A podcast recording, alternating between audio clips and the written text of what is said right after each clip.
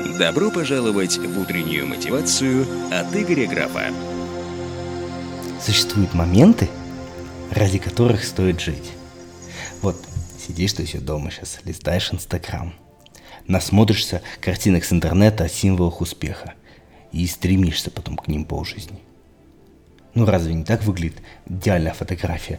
Ты сидишь на фоне моря, океана, может быть, ноги в воде, в руках кокос и ноутбук, и ты работаешь. Блин, ребята, не получится на солнце в жару сидеть с ноутбуком работать. Это какой-то развод, честно скажу. Я пробовал. Так не выходит так работать. Поверьте мне, я посетил больше 30 стран. Работаем там мы по-другому. Иногда мы работаем по 20 часов в сутки. Иногда я не вижу дочку неделю. Во-первых, на, на море, сидя на океана, ну, солнце будет светить в экран так, что ты ничего не сможешь увидеть, в нем все будет отражаться. Во-вторых, солнце будет светить на ноутбук, он будет нагреваться, и будет неудобно работать, он будет быстрее вырубаться. Да и просто сидя у океана не сильно хочется это поработать. Я проживал три месяца по Азии, могу сказать, что я работаю в коворкингах там и так далее. Но мы работаем очень много. Мы работаем по 20, по 30 часов по 50 часов, по 100 часов. Много работы. И даже если мы позволяем себе отпуск, все равно 90% времени мы работаем. Иногда я не вижу дочку неделями. Иногда не вижу жену. Иногда я в командировках. Но когда мы смотрим на человека, который успешнее нас, который достиг тех вещей, которых ну, мы стремимся, то первая реакция у нас негативная. Она даже может проявиться в злобе. Он не заслужил, это я молодец, он плохой человек, это я должен был быть на его месте. Может проявиться в оправдании. Он раньше начал, он поймал волну, он нечестно это сделал. В моей нише так не выйдет.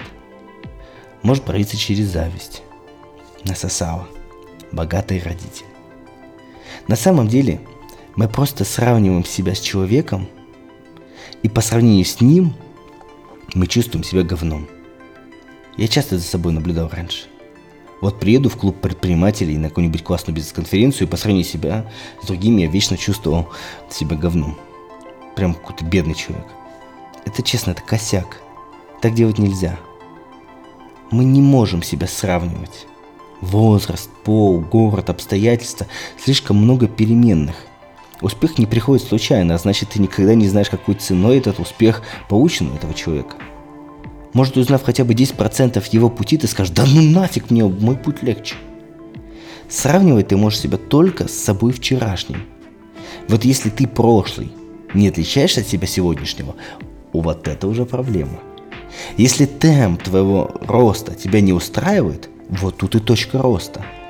Каждый из вас, кто сейчас слушает мой подкаст, может за 2-3 года сделать 10-20 тысяч долларов в месяц ездить на крутой тачке, путешествовать по миру и построить крутые отношения. Каждый из вас это может сегодня сделать. Но для этого вам нужно перестать смотреть, как это делают и живут другие люди, а сравнивая с собой вчерашним, смотреть, стал ли я сегодня чуточку лучше, чуточку эффективнее. И если ты каждый день хотя бы на 1% будешь приумножать свой потенциал, то за два года ты вырастешь так, как никогда не рос. На эту тему был буквально на днях я узнал историю у известного тренера по баскетболу, который посчитал, они в финале там кому-нибудь проиграли, он вышел к команде и сказал, ребята, и тут посчитал, что если мы улучшим наши показатели на 10%, мы выиграем чемпионат. На что в него даже метнули полотенцию команды, куда на 10% мы и так вкалываем, как прям ужасно. И он ушел расстроенный и дома сидел, думал, что он не сделал так, а потом понял, что 10% казалось слишком большой, неподъемной суммой для этих ребят. И он попросил к ним, ребята, мы можем взять какие-то ключевые показатели, и он составил там 5 показателей по баскетболу. Там навыки дриблинга, навыки скоростные, навыки трехочковых, навыки двухочковых, навыки в паса и так далее. И спросил ребят, можем ли мы каждый из этих показателей поднять на 1%.